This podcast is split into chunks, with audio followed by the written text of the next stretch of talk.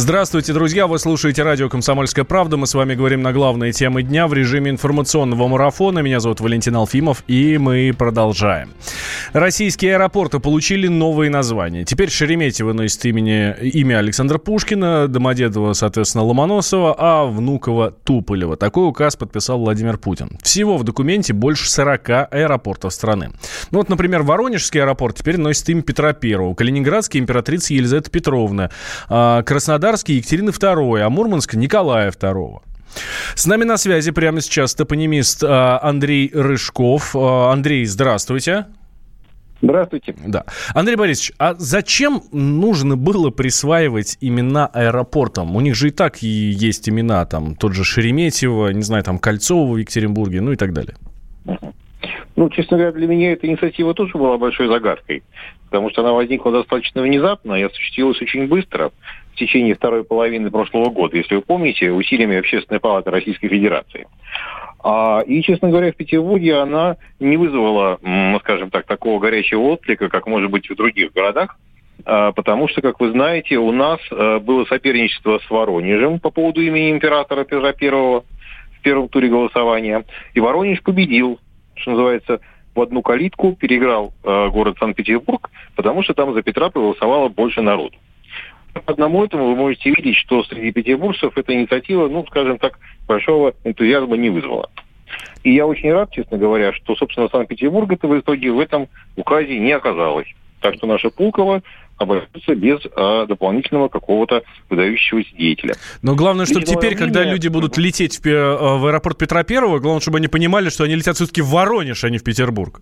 Угу. Что казалось бы логично. Ну, я очень, я очень надеюсь, что все-таки э, эти названия, как и было обещано, не заменят уже существующие, а только дополнят их. То есть э, все известные во всем мире Внуково, Шереметьево и Домодедово сохранят свои международные коды, сохранят свои краткие обозначения, соответственно, в билетах и так далее. То есть эта инициатива, она, по идее, не должна все-таки привести к запутыванию дополнительному э, каких-то пассажиров, вот, а может использоваться только в качестве, как написано в постановлении э, правительства э, Российской Федерации, которое правило установило присвоение таких названий в туристических, просветительских и культурных целях. И больше ни для чего. А как вы думаете, Андрей Борисович, а приживутся ли вот эти названия в народе? Э, трудно сказать, потому что ведь аэропорт аэропорту рознь. А какие-то аэропорты из этого списка не имели вообще собственных названий.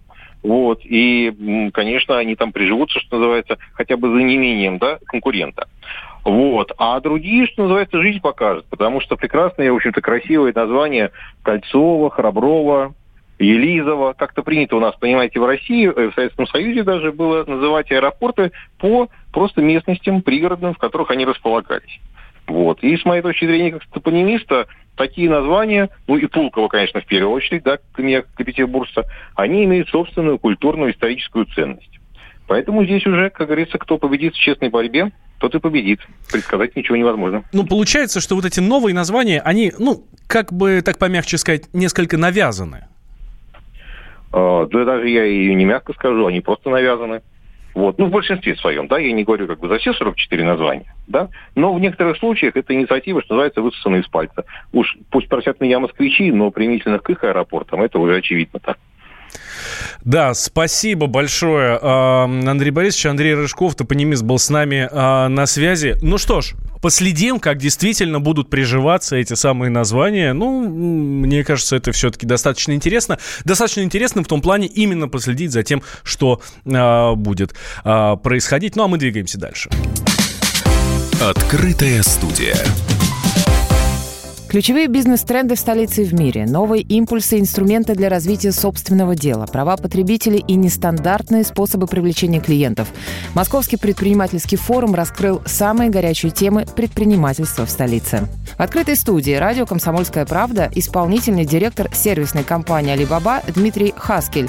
Он рассказал о том, почему российским компаниям зачастую нужен проводник, чтобы попасть на зарубежные площадки. Э, многие компании, во-первых, даже не знают, что можно сейчас размещаться на таких площадка, они считают, что это только китайские компании прерогатива. А на данный момент мы, кроме того, что подключить, мы их обучаем, как разместить правильно товар, как готовить фотографии, описание, потому что они готовятся на английском языке. Э, многие пользуются Google Translate вначале, мы объясняем, что иностранные партнеры, когда тоже потом иногда используя автоматический перевод, получают не очень качественный контент. Они после этого начали адаптировать, писать отдельное описание на языке, откуда больше всего запросов и заказов происходит. А потом мы также обучаем их, как э, производить отгрузки, всю логистику, финансовое взаимодействие, ведение переговоров с иностранными партнерами, потому что это тоже B2B, это именно работа с оптовыми клиентами. Алиэкспресс, там все гораздо проще, там есть возможности выгружать товар, но все равно требуется некоторое обучение, которое мы оказываем.